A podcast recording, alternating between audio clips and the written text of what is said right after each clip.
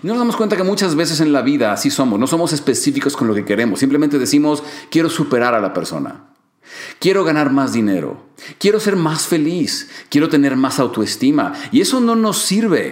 Siempre estás a un solo paso, un cambio mental de crear más riqueza, más conexión y más libertad en tu vida para vivir como quieres.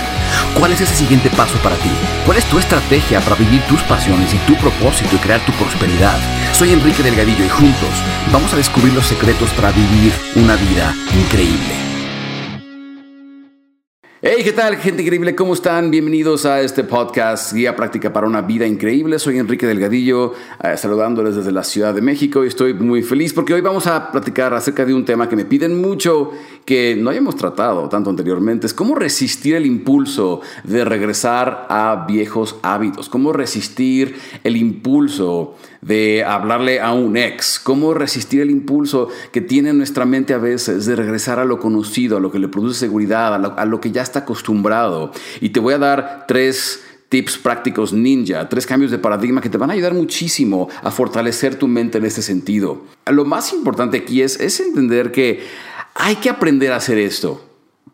Hay que aprender a hacer esto porque la mente siempre quiere regresar a lo que ya conoce, a lo que está acostumbrado, le da seguridad, pero sabemos, y si llevas rato siguiéndome o haciendo trabajo interior de desarrollo personal, sabemos que lo que a la mente le da seguridad no necesariamente es lo mejor para nuestras emociones y aspiraciones. Muchas veces nuestra mente se queda atorada en ciclos viciosos donde cree que algo le da seguridad, pero en realidad no es lo mejor. Cuando, por ejemplo, cuando eh, muchos clientes y alumnos me, dicen cosas como, eh, es que tengo el impulso de regresar con mi ex porque siento que lo extraño, la extraño, lo necesito. siento el impulso de comerme esas papitas cuando sé que estoy a dieta y debo de hacer ejercicio y siempre mi mente quiere regresar a mis hábitos viejos, sobre todo cuando me siento estresado, sobre todo cuando me siento ansioso, ¿verdad? Entonces, tenemos que aprender a dominar esta parte de nuestro cerebro. Ahora, antes de empezar, eh, un pequeño recordatorio para todos de que estamos abriendo acceso a nuestra masterclass sobre cómo sanar heridas del pasado, que no nos dejan vivir en paz en el presente. Eso va a suceder de forma gratuita, es totalmente sin costo. Ve a arquitecturamental.com si quieres hacer un ejercicio poderoso de reconexión contigo y sanar muchas cosas que ni siquiera sabías que traías arrastrando. Ve a eh, perdón, arquitecturamental.com, no puedo hablar hoy. Arquitecturamental.com es gratis y es online para todo el mundo. ¿Listo? Entonces, lo que me dicen muchos alumnos y, clientes, me dicen es que me ganan las ganas, básicamente. Me ganan las ganas de llamar a esa persona, sobre todo ahorita que estamos en cuarentena por toda esa situación del coronavirus y demás. Es más, te puedo decir, a mí lo que me está pasando es que me cuesta trabajo controlar mis viajes al refrigerador. O sea, sí, te juro que ya escuché el otro día mi refrigerador casi casi decir, ¿y ahora qué quieres? ¿Verdad? Porque ya eh, me cuesta trabajo estar aquí en la casa encerrado todo el día y siempre estoy como regresando a ver qué como y es algo que yo he tenido que trabajar recientemente. ¿Cómo hacemos para que nuestro cerebro no quiera regresar en estos tiempos de aislamiento, por ejemplo? A llamarle un ex o a pues, empezar a comer o hacer las cosas que normalmente hacemos que sabemos que no nos benefician y mantener nuestra fortaleza mental para continuar adelante. Eh, cada, vez que retrocedemos, yo sé lo que se siente. Cada vez que eh, estamos tratando de lograr un objetivo, superar a una persona, cada vez que estamos tratando de tener un mejor físico, cada vez que estamos tratando de emprender, poner un negocio, algo, y nos cachamos retrocediendo, se siente como una mezcla entre culpa, frustración, nos sentimos incapaces y por supuesto esto, baja nuestra autoestima. Ah, así que hoy te voy a dar tres cosas que puedes empezar a hacer para mantener tu mente firme ante la tentación. Pero es importante que entiendas que todos batallamos con esto. O sea, no estás solo, no estás sola. Eso es perfectamente normal. ¿ah? Como me están diciendo ahorita en los comentarios, cuando siento que lo estoy logrando, eh, recaigo. Es perfectamente normal. Es humano. Así que paremos de juzgarnos, paremos de sentirnos mal porque esto suceda. Y simplemente retomemos el control de esto. Okay. Así que te voy a dar tres cosas que puedes empezar a hacer, tres eh, tips ninja, cambios de paradigma que puedes empezar a hacer para mantener tu mente eh, con esta firmeza ante la tentación. El primero de esos cambios de paradigma es crear una meta clara y específica. Clara y específica. Mira, ¿por qué hablamos de esto? Porque tú no puedes llegar a algún lugar que no puedes ver, que no puedes visualizar. ¿Okay? Básicamente, si no sabes a dónde quieres llegar, pues ya llegaste. ¿okay? Si, eh, voy a repetir eso. Si no sabes a dónde quieres llegar, pues ya llegaste.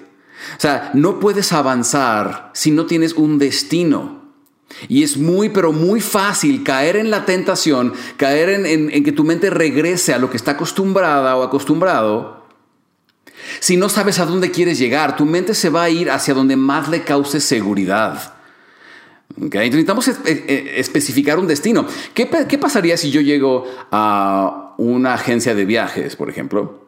Y llego con eh, la persona que atiende y le digo, señorita, ¿me podría usted cotizar un boleto de avión, por favor? ¿Y qué me va a preguntar la señorita? O el señorito. ¿Ah?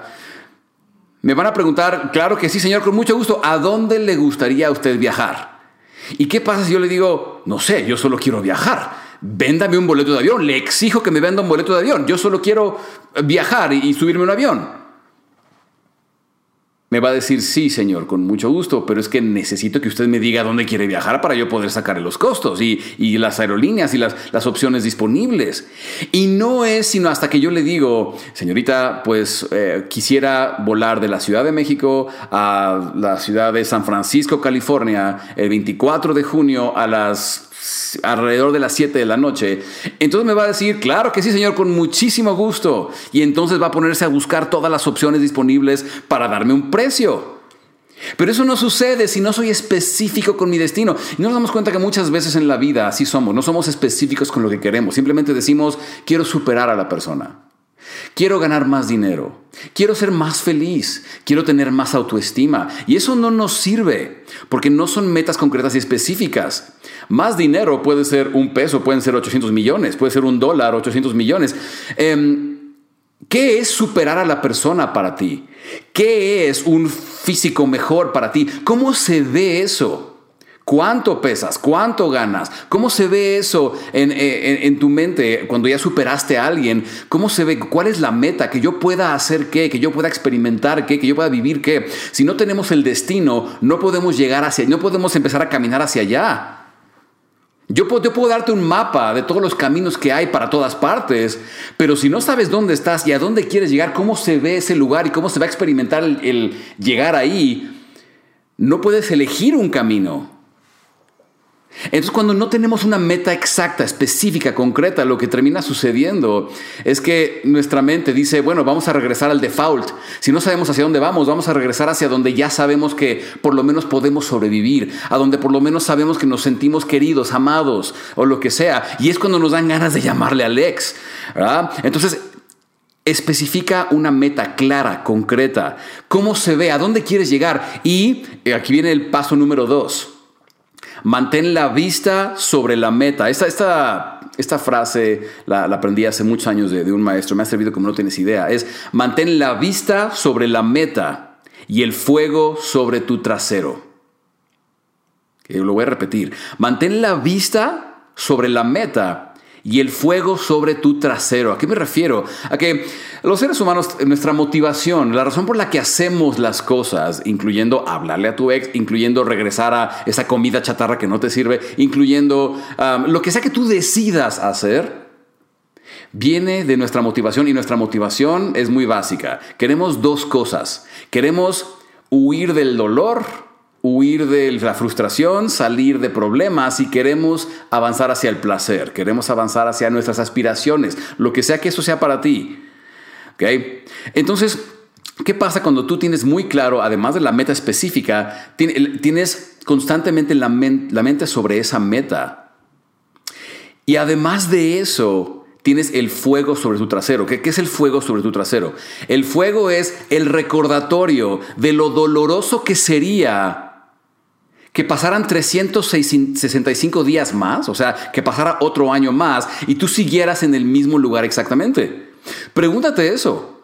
¿Qué tan doloroso sería que pasara otro año y que yo siguiera estancado en el mismo lugar? Y crea un recordatorio de eso. Yo no sé si tú tengas un tablero de visión en tu estudio, en tu lugar, en tu recámara. Yo no sé si te pongas recordatorios en notas o como sea que tengas en, en la pantalla de tu teléfono celular. Yo no sé qué tipo de recordatorios te hagas todos los días.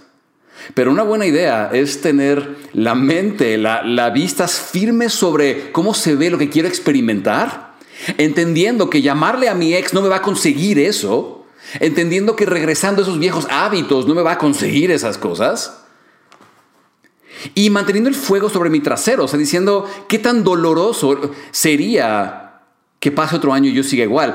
Entendiendo que si yo me quedo igual y manteniendo ese fuego sobre mi trasero, yo no me quiero quemar. Así que yo continúo hacia adelante porque no quiero que este fuego esté sobre mi trasero, no quiero, no, no quiero vivir ese dolor dentro de un año, decir, no avancé, perdí otro año de mi vida.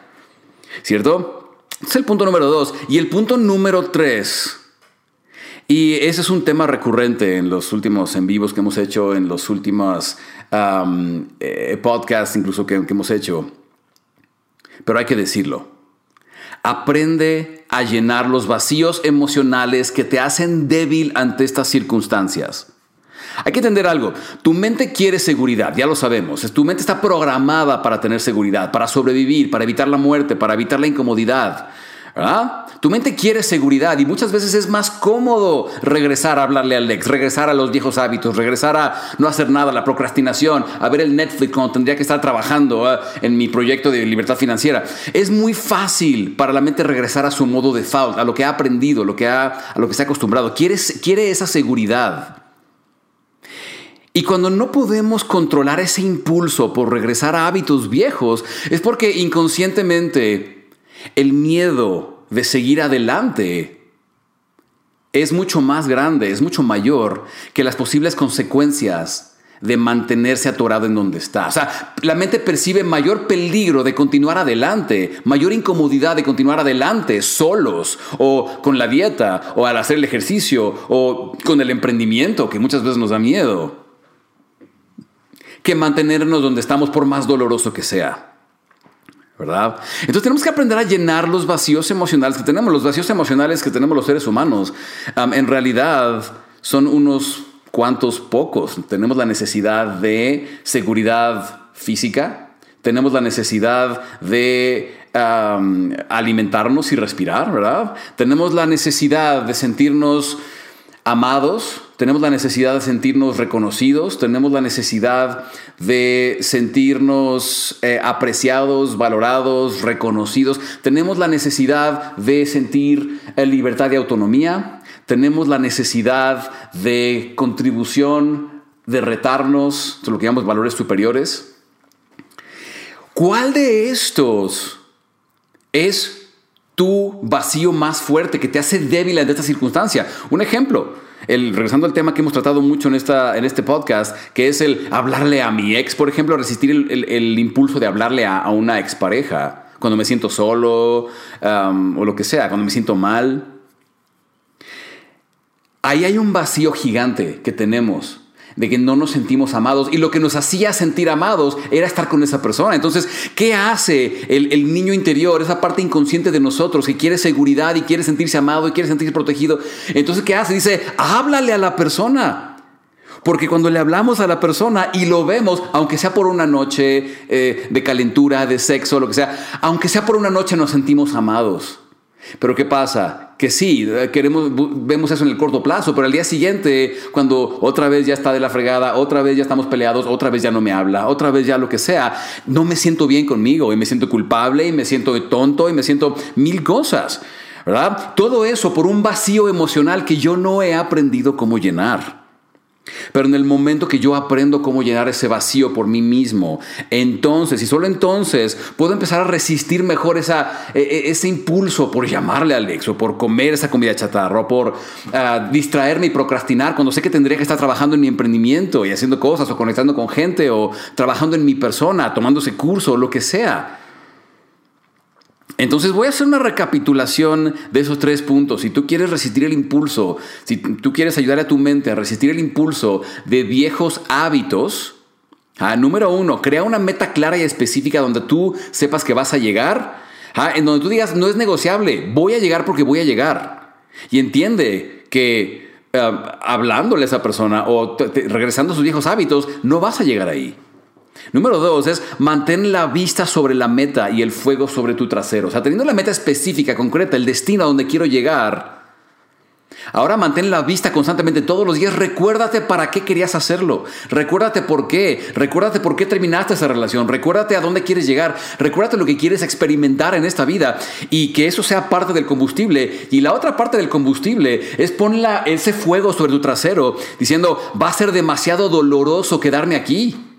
Va a ser doloroso que haya pasado un año más y que yo siga estancado sufriendo por esta persona, o que yo siga estancado no pudiendo generar mayores ingresos, o que yo siga estancado no pudiendo conectar mejor socialmente, lo que sea que tú quieras lograr. ¿Qué tan doloroso sería que pasaran 365 días más y que no lo hayas logrado?